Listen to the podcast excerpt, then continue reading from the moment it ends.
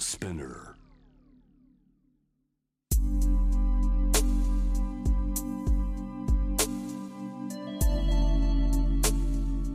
眠らない街六本木。高層ビルの一室に現れる深夜の保健室。重たいドアの向こう側。ここでは誰もが飾らない言葉で語り始める。心の声を聞き出す。特別な聴診器を持って迎えるのは酒と涙と哀愁をこよなく愛するイラストレーターの田中美咲。恋仕事家族そして性のこと。一人一人で違う体と心のカルテ。J-WAVE ミッドナイトチャイム。ようこそ深夜の保健室へ。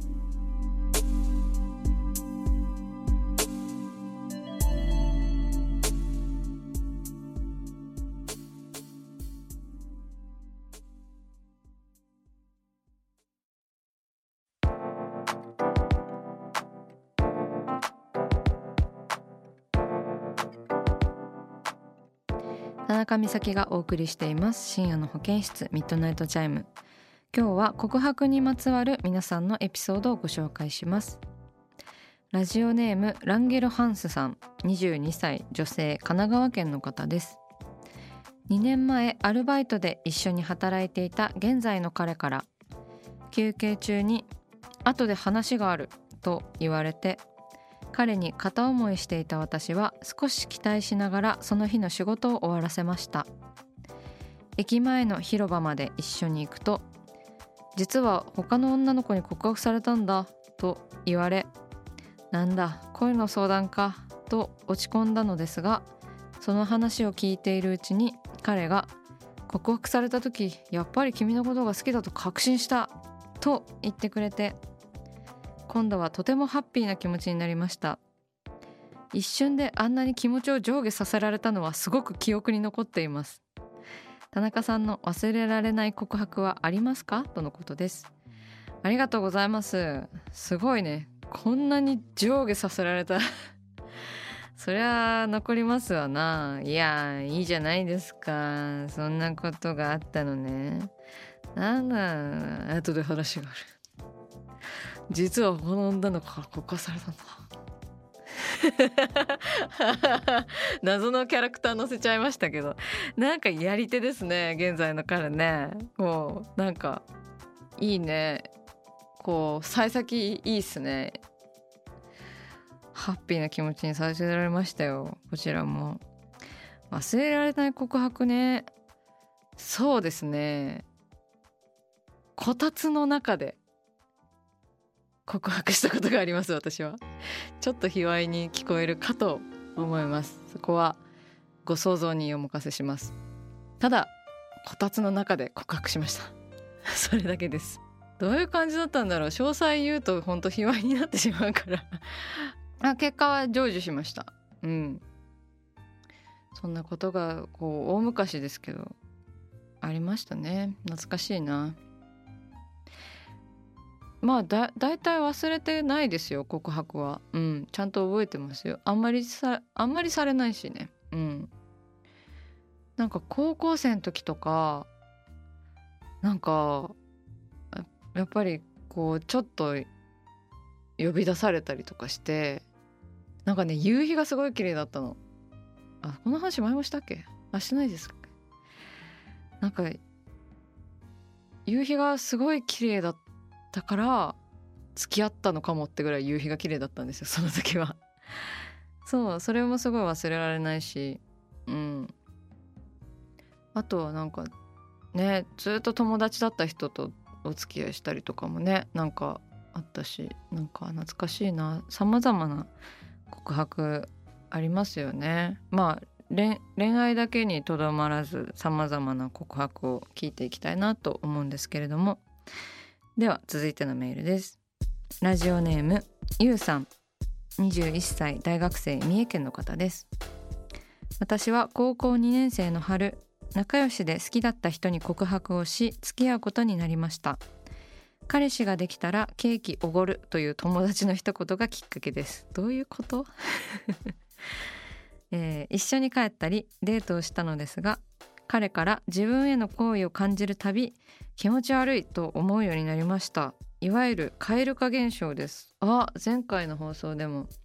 蛙化現象ありましたね。あの河のカエルですね。うんうん。誘われていた花火大会も行かず結局2ヶ月で別れてしまいました。今思えば好きのピークは告白の時だったように思います。今ではただのインスタグラムのフォロワーの一人で悲しいなそう その言い方。少し罪悪感の残る高校の思い出です。蛙化現象ってどうやって乗り越えるのでしょうか？とのことです。ありがとうございます。そうね。こう彼氏できたらケーキおごるよっていう 友達なんだろうね。ちょっと始め方がゲームチックだからこう攻略したらもう気が済んでしまったという風にも見えてしまいますね。うん。そうだね。あとやっぱりこう若い方が許せる範囲っていうのはなんか狭いのかなっていうのも思うしでも年を取ってなんか許せるもののジャンルがすごい変わってきているなっていうのがあってこうでも2ヶ月ではわからないなやっぱりまだ。うん。付き合って2ヶ月で別れちゃったんだもんね。だからまあ友達の好きと恋人の好きがゆうさんは結構なだらかというかうんうん。その現状の気持ちを向こうが組んでくれなかったのかな？まあそういうなんか意識の違いみたいなところでしょうね。なんか距離の詰め方というか難しいよね。なんか付き合えたからこうグイグイ行ってしまうっていう気持ちも分からなくもないし。そう。だから自分の好き度みたいなどこまで好きかみたいなものを付き合って最初にもうちょっと共有できてたらよかったかもね。でもまあいいんじゃないですか？うん。インスタグラムのフォロワーの一人。寂しいわねそれは。蛙化現象と言いますけどね。自分の気持ちを正直に相手に伝えることの繰り返しですね。うん。お付き合いを続けるということは。それができない相手だったら全然さっと別れちゃってもいいと思うし。うん。続けたい相手だったらやっぱり熱心に話し合うしかないですね。うん。さあ始まりました。田中美咲の六畳一間。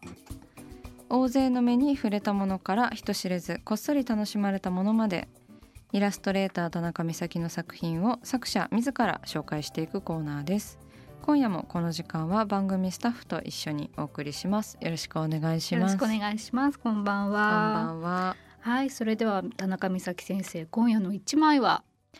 深海冷蔵庫はいはい、はいこれは？こちらはですねクイックジャパンが愛子さん特集になっているということで私あの挿絵を少し書かせてもらいました。はい、あ、はいどんな？えっとですねその挿絵があの愛子さんの歌の「深海冷蔵庫」という歌をイメージして描いた絵になっております。うんうん。そうちょっとまだ途中なんですよね 実は。書き途中だからどんな絵になるか収録のタイミングでは。わからないんですけれども、うん。あの深海冷蔵庫は本当に昔から好きな歌で私あのねめちゃめちゃ愛子さん世代でうん、なんか小小学生中学生ぐらいの頃から聞いていてなんか派閥があったじゃないですか、はい。当時。うんうん。あゆか愛子か宇多田ヒカルかみたいな。そういう派閥の中でまあ大人になってからすごい全部聞くようになったんですけどあの小中学生の頃は特に愛子さん派閥だったんです私は。えー、結構この番組だとね宇多田さんの曲を選ぶことが多いですけど。そうですね、うん、宇多田さんは逆に大人になってからすごい聴き始めたっていう感じなんですよね。うん。うん。でそんなあの愛子世代愛子派閥の私が「深海冷蔵庫」という曲を自らあの選んでイラストにしたんですけどやっぱりねあの改めて聞いたりこう歌詞を見ると愛子さんってすごいなって思って、うん。なんか曲に負けないように絵を頑張らなきゃなっていうプレッシャーがすごいあったんですけどこう深海冷蔵庫の中でガムガムの味がなくなってうん。甘さが私の体になるってうん歌詞があるんですよね。なんかそんなこと考えもつかなかったみたいな。なんかガムって噛み続けると味がなくなるじゃないですかで甘さってどこに行ったんだろうみたいな。うん。で私の体になってるんだみたいな。なんか「愛子さん!」ってなって。いやすごいなって。なんかそういう感覚を確かに絵でこう描きたいなって私も思っているなと。なんか小中学生の頃から聞いていてやっぱりこうすごく影響を受けているなって改めて思ったんですね愛子さんに。そのあのなんだろうな俳句のようなその間接的な表現っていうか、うん終わった恋とあの味がなくなったガムをこうリンクさせてるだけではなくてそのではこの甘さはどこにみたいなね私の体の中にだけに残ってもうガムがこんなに味がなくなってしまっているみたいなその一文だけで絵が描けるみたいなその耳かきいっぱいのこういくら一粒で米が何倍食えるみたいな なんかそういう美味しさが愛子さんにはすごいああってまああの大人になってから歌詞をね読み返したりするとすごい楽しかったんですよね、うんそういう発見があって。なのであのすごいた楽しかったしすごい筆迷いました。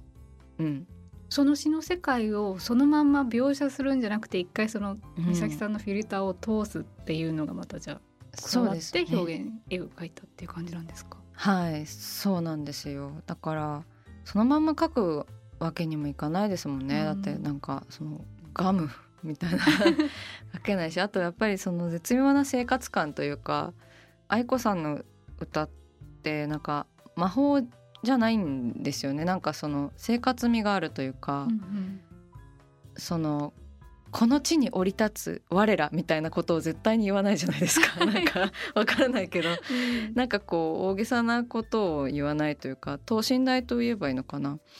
そういうところにもすごいシンパシーを感じておりまして私もやっぱり絵の中でなるべくこう嘘を書かないというか嘘をつかないように描いているみたいなことを六畳一間のコーナーでも言ったことがあるかなと思うんですけどでその深海冷蔵庫を受けてうんうんどんな絵を描いてるんですか？そうですねなんかあのー挿絵ということなので合間にこう文章が入ったりとかもあるんですけどそれは雑誌の方であとはなんか男女の絵がリクエストされていたのであそういうお題があったんですね。そうなんです。好きな歌を選んでいいけどちょっとあの女の人も男の人も入れてほしいということだったのでまあ若干の縛りもありながらどうしようかな。あのこの深海冷蔵庫はなんか冷蔵庫に持たれて眠っちゃうんですよ。うん。眠るっていう歌詞があるからまあなんか何かに持たれてたりとかゆ床に座ってたりする女の子は描こうかなと思っていてそうでもやっぱ男の人がねあんまりこうなんか想像できなくて難しいんですよね。うんうん、甘い部分だけがこう残るみたいな優しいところばっかり思い出すなんか別れたのにみたいなうんうん。っていうところなのでなんか男の人の顔とかはあんまりはっきり描きたくないなというところがそのリクエストと合うのかどうなのかっていう ところでこう難しいなって思いながら描いてるんですけどまあそうですね。なんかそのあの歌とキャッチボールしながらそれこそ本当ずっと流しながら書いてます、うんうんうん。歌を。うん